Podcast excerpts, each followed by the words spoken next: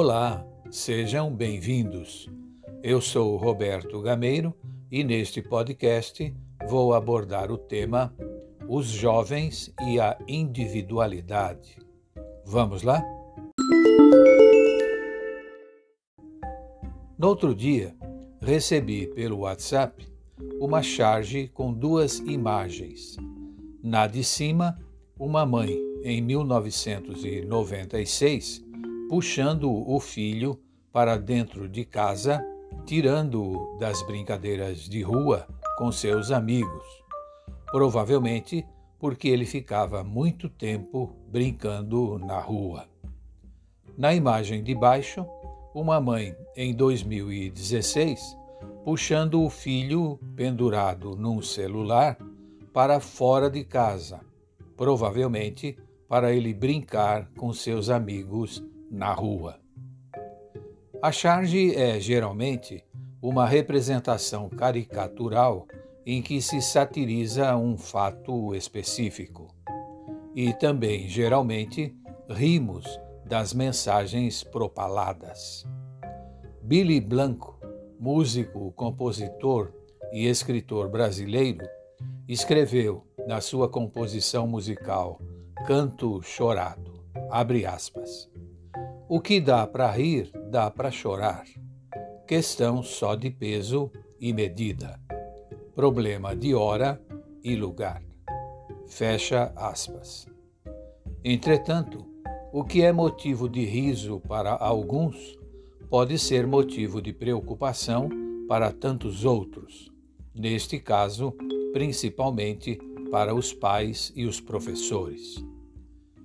Com efeito, a charge focada traz à tona uma das situações mais preocupantes em relação ao processo de formação das crianças e dos adolescentes hoje em dia.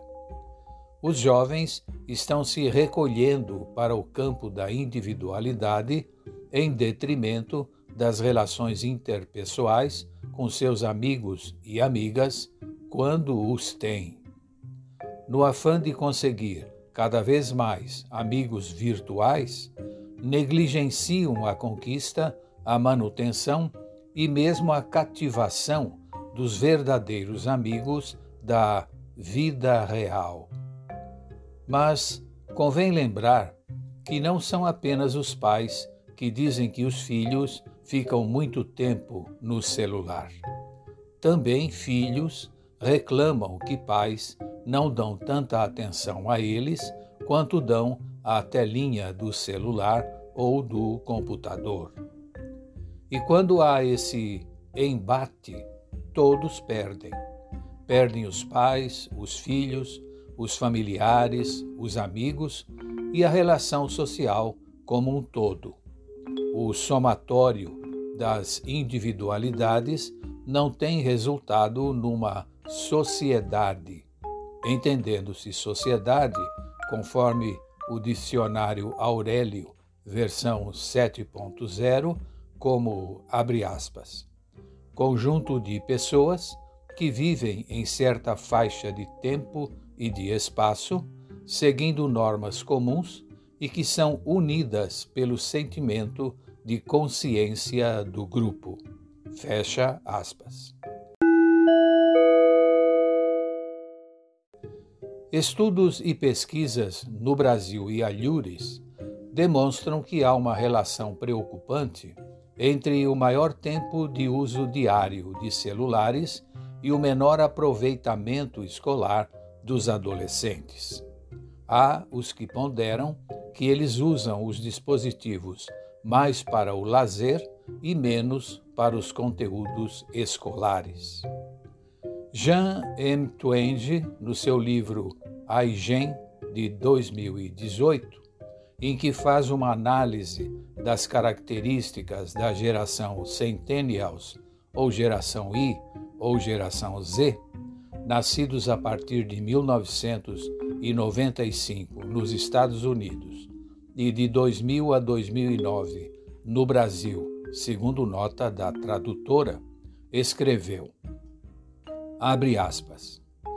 Durante os três anos que passei trabalhando neste livro, percebi que os centennials estão atemorizados, talvez até apavorados, crescendo lentamente, criados para valorizar a segurança, eles entraram na adolescência em uma época na qual sua atividade social básica é ficar olhando uma pequena tela retangular que pode aprová-los ou rejeitá-los. Os dispositivos que seguram em suas mãos prolongaram sua infância e os isolaram da verdadeira interação humana. Fecha aspas. Boa reflexão para pais, filhos e professores. Por agora é isso. Se você gostou, compartilhe este podcast com seus familiares e amigos. Antes de terminar, fica a minha recomendação de hoje com esta mensagem. É importante a existência de pessoas de referência na vida das crianças e dos adolescentes que sejam presentes e inspiradoras de posturas e ações construtivas e saudáveis que encarnem valores profundos e os proclamem com força significativa. De preferência, por óbvio, os próprios pais. Roberto Gameiro. Até o próximo.